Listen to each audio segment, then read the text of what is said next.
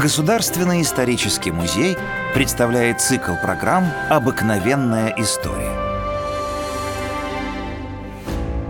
В 1855 году, после смерти Николая I, императором России стал его сын Александр II, царь, который впервые за 180 лет взошел на престол предков без заговора и кровопролития.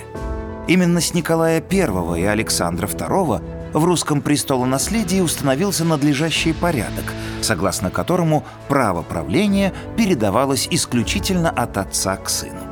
Коронация Александра II была назначена на 26 августа 1856 года. На этот раз царский двор впервые прибыл из Петербурга в Москву на поезде по Николаевской железной дороге. После трех дней пребывания в Петровском путевом дворце, расположенном у границы Москвы, царская семья въехала в Белокаменную под звон колоколов по празднично украшенной Тверской улице. По традиции, коронационные торжества проходили в Успенском соборе Московского Кремля. Во время службы случились непредвиденные ситуации, которые придворные посчитали опасными предзнаменованиями для Александра. Позже для многих эти, казалось бы, незначительные происшествия связались одной логической нитью с покушениями на царя и его трагической кончиной.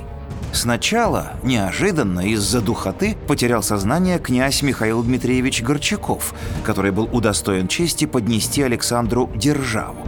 Но держава, символ царской власти, выпала из рук князя. Присутствовавшие ужаснулись. Сам же Александр при этом самообладание не потерял. Но этим дело не кончилось.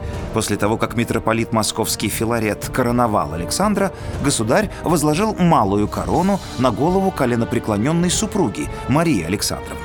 Неожиданно корона соскользнула на пол. Императрица смертельно побледнела. Стоявшие рядом придворные тотчас поспешили надеть корону на голову взволнованной государыни, и церемония продолжилась. Коронация оказалась длительной и изнуряющей. Такой же утомительной процедурой каждый год для императора и императрицы становилась заутренне, когда они принимали пасхальные поздравления. Все представители двора и гвардейских полков подходили к царской чете и после глубокого поклона христосовались с императором, то есть обменивались с ним трехкратным поцелуем. У императрицы придворные целовали руку. И это повторялось не менее двух тысяч раз. После двух часов приема царская чета вынуждена была удаляться в туалетную комнату, чтобы смыть с лица и рук следы такого количества поцелуев. Приходите в исторический музей, и вы узнаете о героях наших программ гораздо больше интересных и удивительных фактов. До новых встреч в цикле «Обыкновенная история».